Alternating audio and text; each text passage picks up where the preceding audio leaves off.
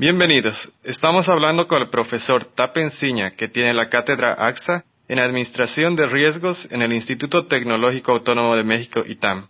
El profesor Ciña es miembro de la Academia Mexicana de Ciencias y actualmente es investigador visitante en la Reserva Federal de Atlanta y Georgia State University. Tapen, gracias por estar con nosotros. Gracias por invitarme. Hoy conversaremos sobre el sistema financiero mexicano luego de la crisis. Mi primera pregunta es, el sistema financiero mexicano sufrió cambios muy dramáticos en el último siglo. ¿Podría darnos una idea de lo que ha pasado? Sí, México ha tenido una historia de dolorosos cambios en el siglo pasado. La banca era privada en el principio del siglo XX. Como bien sabes, en 1907 hubo un pánico bancario en los Estados Unidos que finalmente llevó al nacimiento de la Reserva Federal en 1913 una consecuencia directa del pánico bancario en los Estados Unidos que se menciona con menos frecuencia, la depresión de 1908-9 en México y la Revolución Mexicana. La mayoría de los bancos extranjeros había dejado México después de la Revolución Mexicana. La creación del Banco de México en 1925 vio el nacimiento de un gran número de bancos privados mexicanos. En 1941 México prohibió formalmente la presencia de bancos extranjeros con una excepción, el Citibank. En 1982, con la gran crisis económica, el gobierno mexicano tomó un paso más. México nacionalizó todos los bancos con una notable excepción, el Citibank. En 1992 cambiaron las reglas en anticipación al Tratado de Libre Comercio y se volvió a privatizar todos los bancos privados, pero nacionales. ¿Qué ha significado el NAFTA para el sistema financiero mexicano? El Tratado de Libre Comercio estipuló el levantamiento gradual de las restricciones de la propiedad extranjera de los bancos y las compañías de seguros a partir de 1994. Así, en el año 2000, los bancos y las compañías de seguros de los Estados Unidos y Canadá eran libres de comprar hasta el 100% de sus contrapartes en México, y lo hicieron. Citibank adquirió Banamex. Para el año 2001 se destacan cinco adquisiciones de Citibank Banamex, BBV Bancomer, HCBC Vital, Santander Serfin, Scotia Inverlat. Como consecuencia, el 80% del capital bancario mexicano quedó bajo control extranjero. Este tipo de dominación extranjera es poco común en los países de la OCDE, con la excepción de Nueva Zelanda. Se esperaba que con el NAFTA las reformas del sector financiero resultarían en la implementación de mejores prácticas y mayor eficiencia. ¿Ha sido este el caso? Dos tipos de beneficios se promocionan como consecuencia de la extranjerización de instituciones financieras. En primer lugar, se esperaría que estos cambios traigan una mayor eficiencia. En segundo lugar, se supone que el capital extranjero debía aportar en el momento de una crisis financiera. Hay un par de estudios sobre el tema de la eficiencia.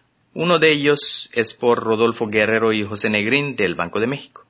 Ellos mostraron que la eficiencia de los bancos disminuyó entre 1997 y 2001 y luego se incrementó entre 2001 y 2004, resultando no ganancia global neta en la eficiencia.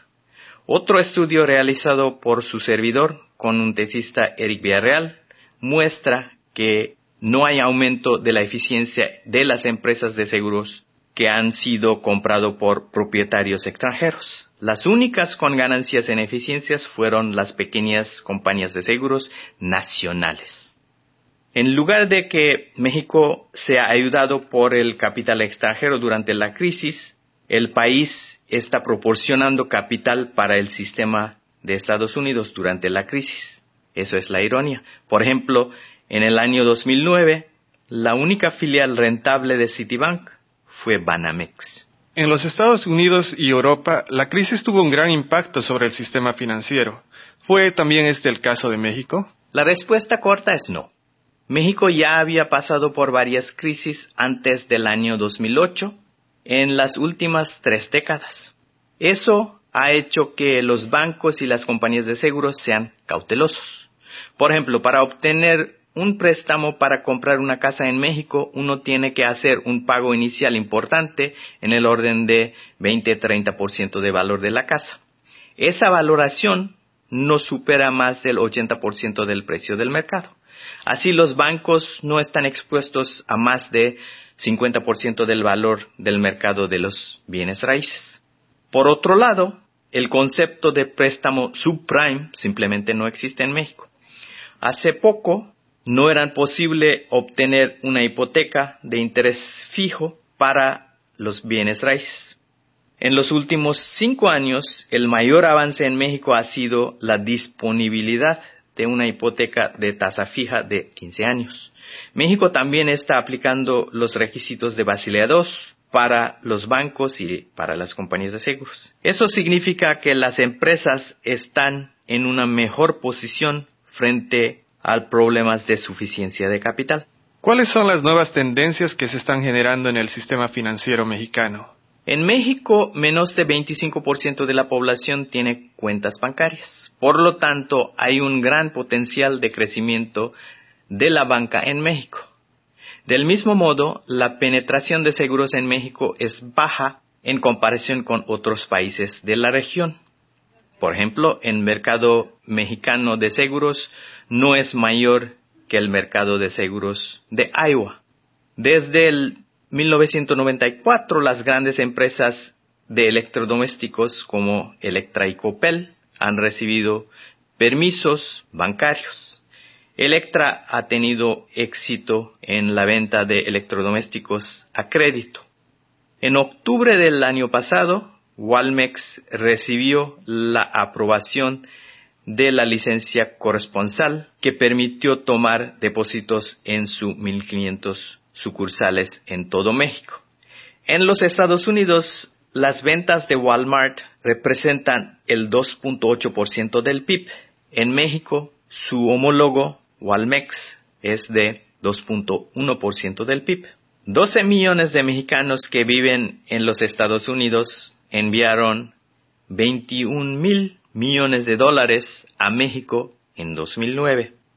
Walmex opera durante 16 horas al día, 7 días a la semana y 360 días al año. En comparación, los bancos están abiertos de 6 a 7 horas al día y alrededor de 250 días al año. Por lo tanto, es evidente que las empresas como Walmex tendrán un gran impacto en los servicios bancarios al por menor en el futuro. Muchas gracias, Tapen. Muchas gracias a ti. De nuevo, hemos hablado con el profesor Tapenciña, que tiene la cátedra AXA en Administración de Riesgos en el Instituto Tecnológico Autónomo de México, ITAM. Con esto, hemos terminado nuestro podcast sobre el sistema financiero mexicano luego de la crisis. Gracias por escucharnos.